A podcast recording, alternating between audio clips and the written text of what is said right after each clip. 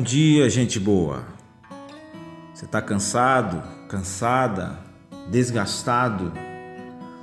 Um amigo, alguns dias atrás, olhou para mim disse e perguntou, né? Você está cansado?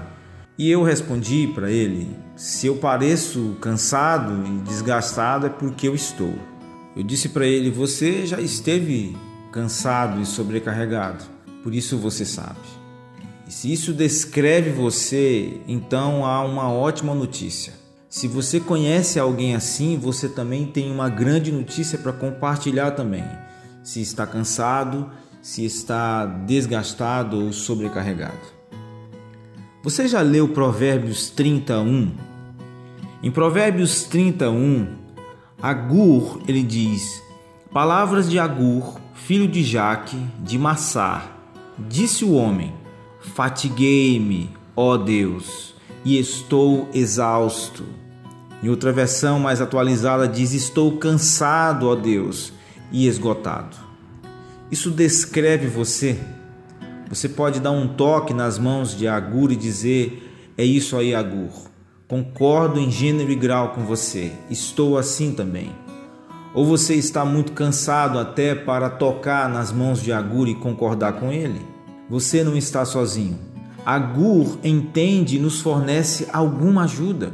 Ele continua no texto, verso 2: Porque sou demasiadamente estúpido para ser homem, não tenho inteligência de homem, não aprendi a sabedoria, nem tenho conhecimento do santo. Quem subiu ao céu e desceu? Quem encerrou os ventos nos seus punhos? Quem amarrou as águas na sua roupa? Quem estabeleceu todas as extremidades da terra? Qual é o seu nome e qual é o nome de seu filho, se é que o sabes? E no verso 5 ele diz: Toda a palavra de Deus é pura, ele é escudo para os que nele confiam. O nosso Deus, irmãos, é todo-poderoso. Agur aqui faz cinco perguntas relacionadas ao nosso Deus, que é todo-poderoso.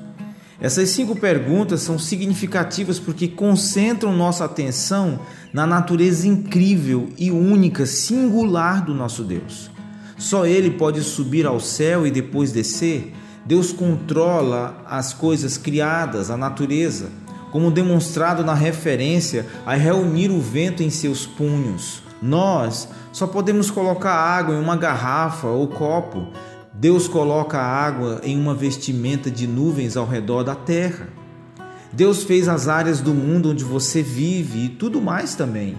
Mesmo os lugares mais remotos do planeta, Deus fez.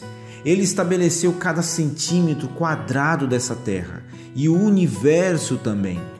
Sua quinta pergunta apenas nos lembra que Deus faz todas essas coisas de forma exclusiva e única a referência ao seu filho pode ser uma referência ao Messias, nós não sabemos precisamente. Precisamos de uma exegese mais profunda, mas possivelmente ele faça referência ao Messias ou não. Embora, de uma perspectiva do Novo Testamento, é claro que nossas mentes vão para nosso maravilhoso Salvador, que é Deus encarnado. E o que, que nós aprendemos aqui? Aprendemos as boas novas, as boas notícias para aqueles que estão cansados. A realidade é esta. Não podemos explicar a obra de Deus ou mesmo dificilmente compreender a natureza, o poder e a santidade de Deus em sua plenitude. A natureza incomparável de Deus, irmãos, nos deixa maravilhados, especialmente quando a comparamos com nossas próprias limitações pessoais. A comparação nos deixa sem palavras. Agur continua com um lembrete muito contundente: toda a palavra de Deus se prova verdadeira. Ele é um escudo para os que nele se refugiam. Este Deus incomparável e incrível também é confiável. A palavra de Deus se prova verdadeira. A ideia de prova aqui diz respeito à conclusão após uma bateria de testes ou após um metal precioso ter sido refinado e purificado. Pense nisso, meu querido irmão, minha querida irmã. Após o teste, a palavra de Deus sempre prova-se pura e confiável, sem defeitos, sem falhas, nada falso, nada enganoso.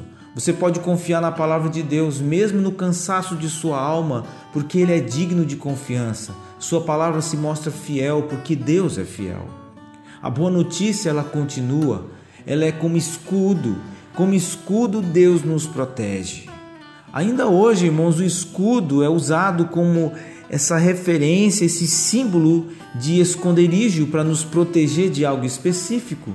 Deus é isso quando, como diz aqui o Provérbios, nos refugiamos nele, confiamos nele. Quando colocamos nossa confiança nele, confiamos nele, nós descansamos.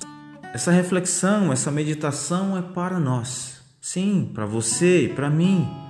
Nós que nos sentimos tantas vezes cansados, das nossas tolices, cansados das decisões erradas que tomamos, cansados das nossas frustrações, dos problemas relacionais, cansados até mesmo daquilo que fazemos rotineiramente, cansados.